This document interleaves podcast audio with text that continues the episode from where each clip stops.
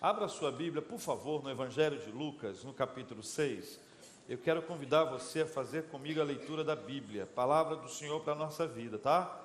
A gente, a gente vive, a gente precisa da Bíblia para viver. Sabe, deixa eu te falar uma coisa: existe um risco muito grande da gente se acostumar com umas lembranças religiosas e achar que lembranças religiosas são suficientes para a nossa vida. É como se você almoçasse anteontem e na hora que te batesse fome, se lembrasse de quê? Do seu almoço de anteontem. E você vivesse de lembranças alimentícias. Dá certo ou não? Hã? Não é? Tem jeito não? Você fizesse, soubesse que, por exemplo, você precisa fazer prática esportiva e você, de repente, fez prática esportiva há 10 anos. É possível viver saudavelmente com lembranças da prática esportiva que aconteceram há 10 anos? Quantos estão vivendo de lembrança de prática esportiva de 10 anos aqui? Pastor, quem revelou o Senhor? A gente não pode viver de lembranças de reservas alimentícias do passado. A gente precisa da palavra do Senhor. Ela que governa, ela que nos ensina, com ela que nós aprendemos. Nós não vivemos de alta ajuda, nós não vivemos de frase de impacto, isso não nos alimenta, isso dá uma fortalecida no momento, mas não resolve. Nós precisamos da palavra do Senhor continuamente sobre a nossa vida. Evangelho de Lucas. Quero convidar você a ler junto comigo o Evangelho de Lucas no capítulo 6, a partir do versículo 6. A palavra do Senhor nos diz assim: Sucedeu que em outro sábado, Jesus entrou onde?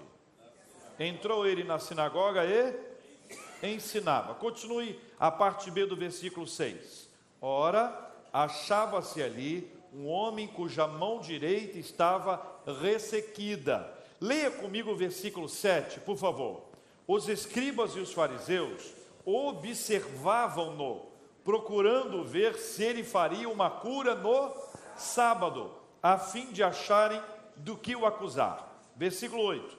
Mas ele, conhecendo-lhes os pensamentos, disse ao homem da mão ressequida: Qual foi a frase que Jesus disse para ele?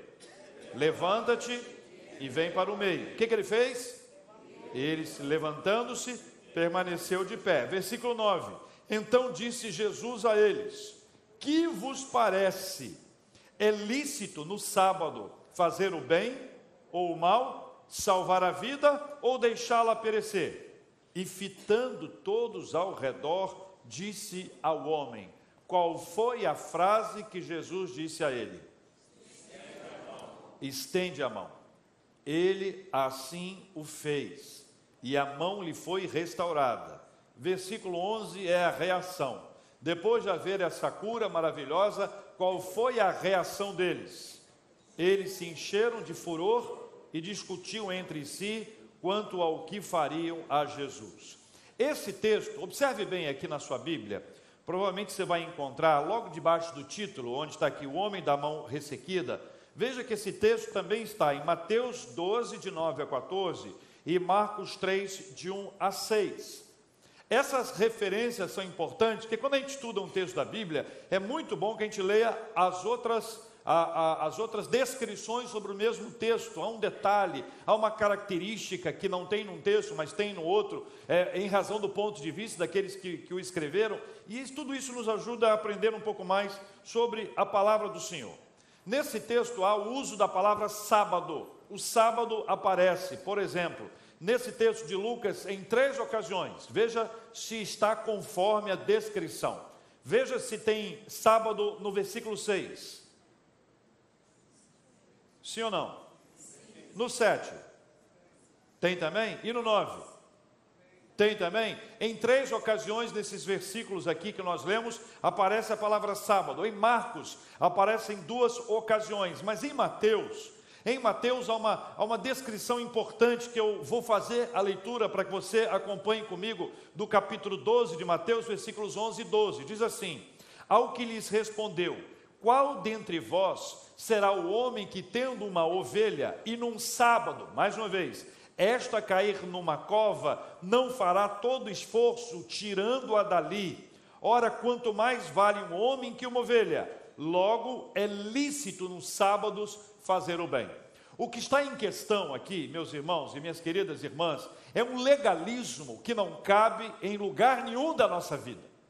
O sábado era usado, o sábado não era obedecido. O sábado era usado e o uso do sábado havia uma relação com a meritocracia humana. O uso do sábado se tornou uma ferramenta de opressão. O uso do sábado se tornou uma ferramenta em que as pessoas afirmavam que elas realizavam, que elas obedeciam e queriam que os outros agissem da mesma forma. O problema não é o sábado, não há problema no sábado. Era para seguir o sábado, mas não usar o sábado como um instrumento de opressão. Quando se utiliza qualquer instrumento de opressão, nós estamos partindo de um pressuposto de superioridade, de maior importância ou até uma maneira de nós trazermos algum tipo de mérito para a nossa própria vida. Pessoas que seguem determinações bíblicas e pensam, porque eu sigo as determinações bíblicas, eu mereço receber alguma coisa, não entenderam ainda o Evangelho. Vou repetir. Pessoas que seguem as orientações bíblicas, e porque seguem as orientações bíblicas, trazem para si essa ideia de que porque eu sigo as orientações bíblicas eu mereço alguma coisa, não entenderam, essas pessoas não entenderam ainda o Evangelho. O Evangelho é da graça, o Evangelho é da misericórdia, o Evangelho não admite que qualquer coisa espiritual definida pelo Senhor para o nosso crescimento, para a nossa edificação, seja de alguma forma utilizada como instrumento de opressão. Esses homens que aqui estão, que entraram para ver se Jesus operaria uma cura no sábado, que queriam pegar Jesus em algum lugar, que queriam tomar o momento de Cristo para dizer: Veja, olha o que ele fez, querendo acusá-lo, eles não apenas estavam agindo assim contra Jesus Cristo, mas agiam assim contra todas as pessoas, utilizando-se de um instrumento que era para abençoar as pessoas como instrumento de opressão. Isso é legalismo. Ele é muito perigoso. Religiosos, em geral, são legalistas. Eles acreditam que seguir a sua religião ou seguir aqueles preceitos lhes dará o direito de exigir alguma coisa, não apenas de Deus, mas do outro, e tomam determinadas coisas para oprimir as pessoas. O Evangelho é da graça, o Evangelho é da misericórdia. Isso para mim fica mais claro absolutamente claro quando Jesus conta em Mateus essa história da ovelha.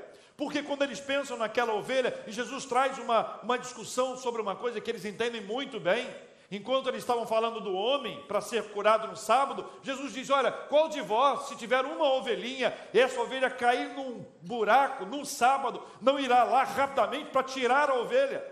E veja, ovelha aqui não é um animal de estimação. Não tem a ideia de estimação como nós temos hoje. Ovelha aqui é algo que produz lucro. Ovelha é alguma coisa que é importante para a minha subsistência. Isso, no contexto bíblico, é mais importante da gente entender. Ou seja, enquanto atende o meu interesse, tudo bem. Mas se for para atender o seu interesse, opa, opa, opa, opa. Esse tipo de posicionamento religioso não é o Evangelho. O Evangelho não se posiciona assim. Jesus traz um entendimento para eles, uma explicação para eles que, na verdade, eles reagiram, porque eles não estavam interessados em aprender, eles queriam impor as suas opiniões, e é assim que são os legalistas. O legalista não aceita a sua opinião, o legalista não aceita conversar, o legalista só aceita que você o aceite, que você o atenda, que você o obedeça. Esse tipo de posicionamento não é evangelho. Isso é legalismo, é religiosidade, é um perigo para a nossa vida espiritual. Legalistas têm pouca noção do que é graça, não entendem o que é graça. Legalistas não sabem perceber a vontade de Deus se espalhando, a misericórdia, a graça dele, eles querem que seja feito conforme a vontade deles. Essa gente não pensa, essa gente não quer que você pense. Quando isso é apresentado na palavra, Jesus se sente ali, no meio daquelas feras, sendo apontado como alguém que está agindo errado, enquanto aqueles que achavam que estava agindo certo nem sabiam o que era o certo e o que era o errado. Capítulo 6, versículo 8 de Lucas, vai trazer para nós uma palavra que é importante para o nosso entendimento. Versículo 8, leia comigo, mas ele, ele, conhecendo-lhes o quê? Conhecendo-lhe os pensamentos.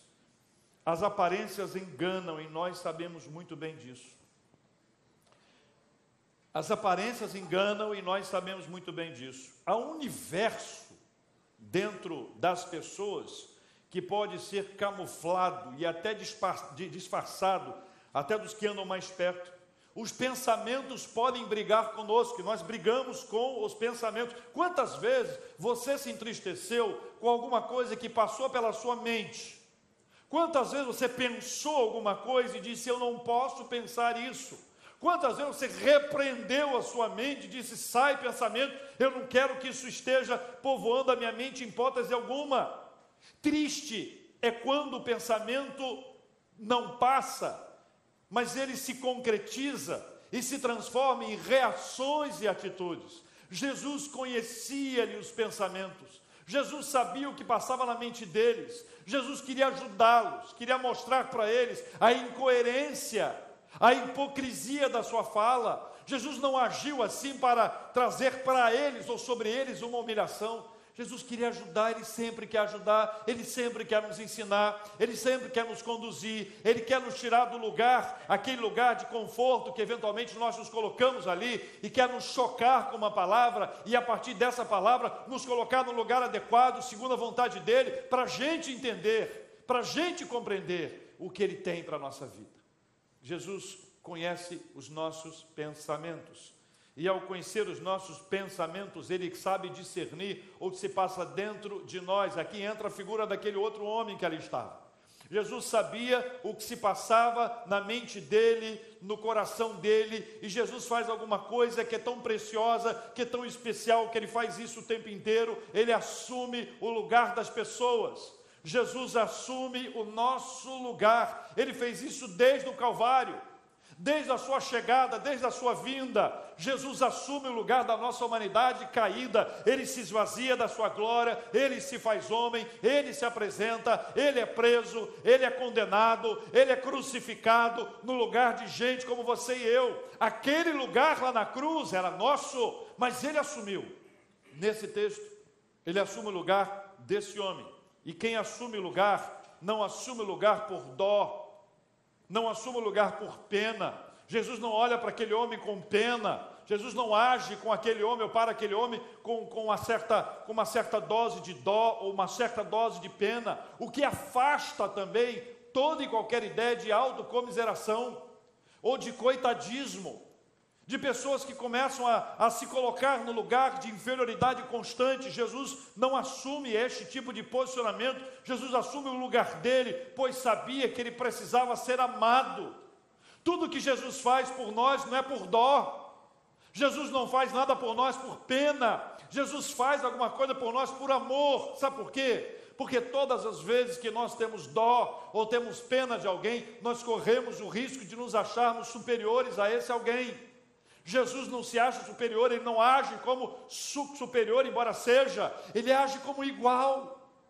Ele calça sandálias, ele veste as vestes, ele traz para perto, ele assume esse posicionamento de agir em favor de alguém por amor.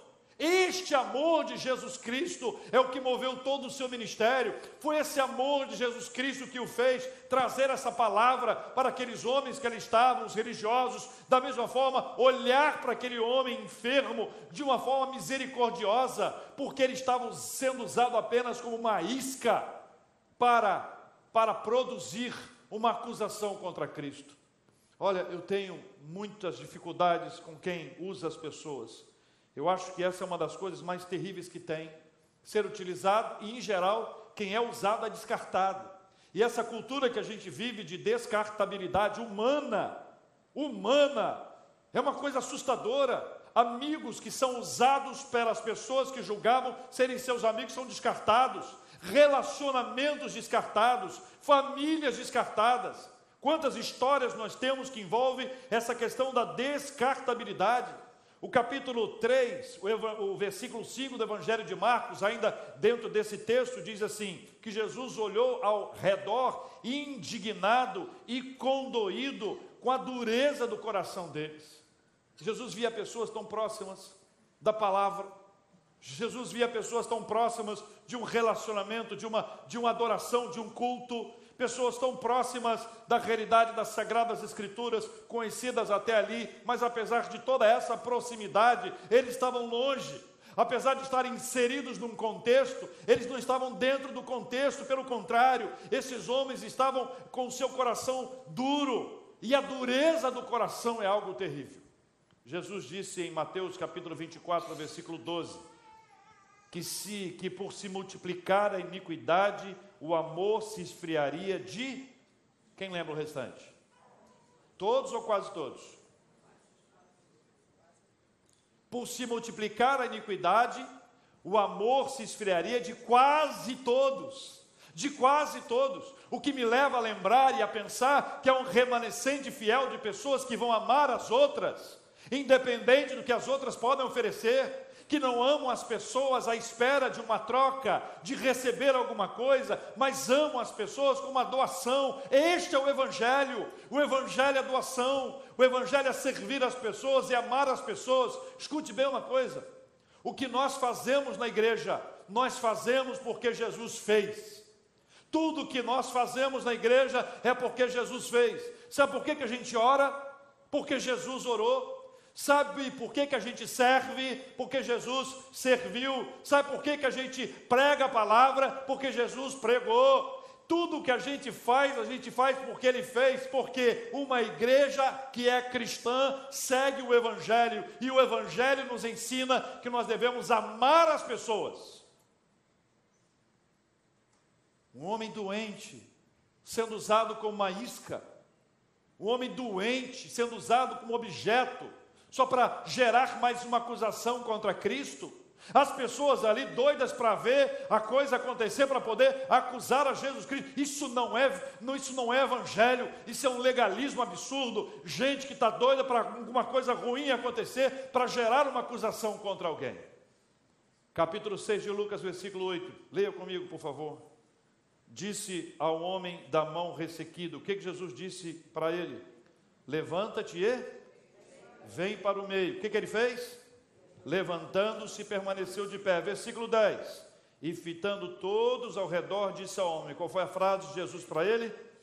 Estende a mão. E assim, ele assim o fez, e a mão lhe foi restaurada. Jesus vê a hipocrisia, Jesus vê a frieza, Jesus vê a maldade, mas nada disso o detém, nada disso segura ele, apesar de todas essas barreiras, porque isso é barreira, isso é obstáculo. O obstáculo da hipocrisia, o obstáculo da frieza, o obstáculo da maldade, ou você não acha que existe uma, um sem número de pessoas que estão vivendo ah, todo esse, esse obstáculo para se aproximar do Evangelho por causa de gente que é hipócrita, que aparentemente está na fé, mas não está, que gente que é fria, que poderia ah, exercer o evangelho de amor e de misericórdia, gente que é má, e maldade produz maledicência, e a maledicência é fruto da maldade, tudo isso é barreira para que as pessoas cheguem a Jesus,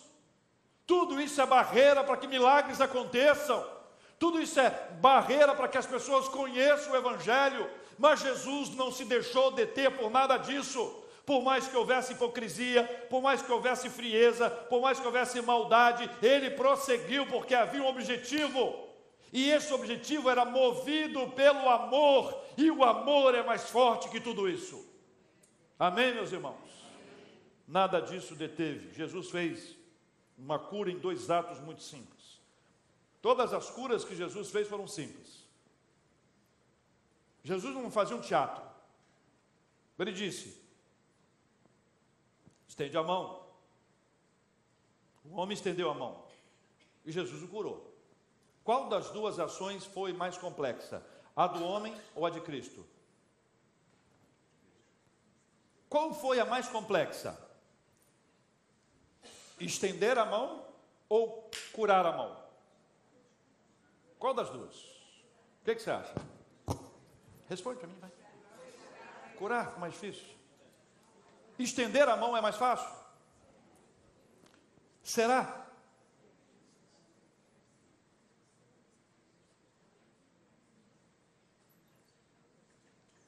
A obediência foi muito importante. Ao estender a sua mão, o milagre já estava em andamento. Quando ele estendeu a mão, o milagre estava em andamento. Quando a ordem de Jesus foi estenda a sua mão e ele estendeu a sua mão, o milagre estava em andamento.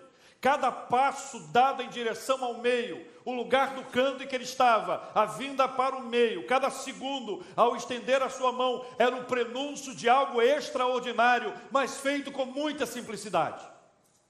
Quando ele saiu do canto, ali do canto onde ele estava, e Jesus disse: Vem para o meio, cada passo que ele deu em direção ao meio, quando Jesus disse: estende a sua mão, cada segundo, daquele instante que ele foi estendendo a sua mão e permaneceu de pé, cada passo, cada estender da sua mão era um prenúncio de alguma coisa extraordinária feita pelo Senhor. E uma das marcas desse, desse feito maravilhoso de Jesus Cristo é a obediência. Obediência. Jesus não quer sacrifício de nós, ele quer obediência. Jesus não quer que nenhum de nós pendure no lustre. Jesus quer que a gente ouça a sua palavra e a obedeça. É esse caminho da obediência que vai gerando as transformações da nossa vida. Não precisa de nenhuma coisa pirotécnica, não precisa de nada extraordinário aos olhos humanos. É tudo muito simples. Sai daí do canto, vem para o meio, estende a sua mão, está feito o milagre para a glória de Deus. Os que obedecem a Jesus são alimentados pela convicção de que algo diferente está por acontecer. Olha, escuta só. Os que obedecem a Jesus são alimentados pela convicção de algo, de que algo diferente está por acontecer. O maior milagre nunca é visto por fora, ele acontece dentro, ele acontece no interior. O milagre não aconteceu na hora que ele estendeu a mão, o milagre aconteceu quando ele ainda estava no canto, mas ele foi em direção ao meio, em resposta ao convite de Jesus. Ali o milagre já estava acontecendo, porque o primeiro milagre acontece dentro da gente e não é do lado de fora. As grandes curas da nossa vida passam pela obediência. As grandes curas da nossa vida passam pela obediência. Estender a mão pode parecer fácil, se lido posteriormente. Posteriormente é simples, mas coloca no lugar daquele homem. Quantos obstáculos tinham? Hipocrisia, frieza, maldade, os olhares cruzando, tudo isso foi um obstáculo, foram obstáculos, barreiras que estavam ali. Muitas coisas aconteceram que nós não conseguimos mensurar, mas o que aconteceu, que a gente pode observar, é que na obediência, ao estender a sua mão, ao vir para o meio, Jesus operou na vida dele, porque o grande lance não é ir para o meio ou estender a mão, mas é a obediência. E ao pensar nesse estender a mão, nós lembramos da obediência, daquilo que cabe a nós realizar daquilo que nos falta, daquilo que está sendo deixado de lado e que nós precisamos seguir a Jesus e estender a nossa mão, que pode parecer fácil, no entanto, várias ações aconteceram para que isso pudesse ser realizado. Das ações mais complexas às mais simples, a palavra de Jesus para nós é: estenda a sua mão. Enquanto estivermos com as mãos encurtadas, presas ao nosso corpo, simbolicamente, é a nossa desobediência. É viver do jeito que eu acho que devo viver. Às vezes até com as melhores, com as melhores intenções, mas longe, distante dessa realidade da palavra do Senhor. Aí Jesus nos desafia, sai do canto, vem para o meio, estende a sua mão, resta comigo. O resto é com o Senhor, toda ação extraordinária, maravilhosa, singular e única é operada pelo Senhor por meio do seu Espírito Santo. É o Espírito Santo de Deus quem vai realizar isso na nossa vida. É o Senhor quem vai ministrar ao seu coração. É o Senhor que vai tirar você do lugar comum. É o Senhor que vai gerar dentro de você algo que Deus quer que seja feito e muitas vezes nós estamos sonhando com isso, isso não aconteceu ainda, e não aconteceu ainda porque nos falta estender as mãos. Eu quero orar com você, meu irmão e minha irmã. Eu quero pedir ao Senhor que, por Sua graça e misericórdia, Ele receba as nossas mãos, Ele receba o nosso olhar, Ele receba a nossa oração. Quero pedir ao Senhor que nos conduza de uma forma tão simples e especial, que Ele tenha misericórdia de nós. Olhe para mim. Você sabe o quanto existe de hipocrisia religiosa? Você sabe o quanto que existe de frieza e de maldade, mas nada disso pode ser barreira para a gente chegar a Jesus, amém? Não é porque você se decepcionou com alguém que você não vai mais seguir a Jesus. Não é porque você viu aonde deveria haver amor e você viu maldade que você vai deixar de seguir a Jesus. Não é porque aonde você achou que teria calor, teria vida e você encontrou frieza, indiferença, que você vai deixar de seguir a Jesus. Nada disso pode ser barreira para nós, pelo contrário, nada disso pode nos impedir de avançar, nada disso pode nos impedir de caminhar em direção a Jesus Cristo, porque o convite é do próprio Jesus para nós e a palavra dele para a nossa vida é: estenda a sua mão. Pode parecer um gesto simples demais, mas quando aquele homem deixou o canto e foi para o meio, quando aquele homem estendeu a mão, o milagre já havia acontecido. Primeiro, dentro, depois, nas suas mãos. Nenhum milagre acontece de fora para dentro. Todo milagre acontece de dentro para fora. E às vezes, exatamente o que nós mais precisamos. Nada visível, mas algo interno, na nossa mente no nosso coração. Algo que só Deus pode operar na nossa vida. Nós queremos orar com você e queremos pedir ao Senhor que haja sobre a sua vida. E se houver algum obstáculo, alguma barreira, seja ela qual for, das três mencionadas ou quaisquer outras, que tenha impedido de você avançar, impediu de você estender a mão, nós queremos orar por você e pedir ao Senhor que te abençoe, que Ele te fortaleça e que a despeito de toda barreira você possa avançar, porque quem te chama é Jesus de Nazaré. Quem chama você é o Senhor dos senhores, é o Rei dos reis. Quem convida você para ir para o meio, para estar diante dele, para experimentar dele, é Jesus, é Jesus, é Jesus, é Jesus, é Jesus. Esse é o Evangelho que muda a nossa vida. Esse é o Evangelho de Jesus Cristo que transforma por completo a nossa existência.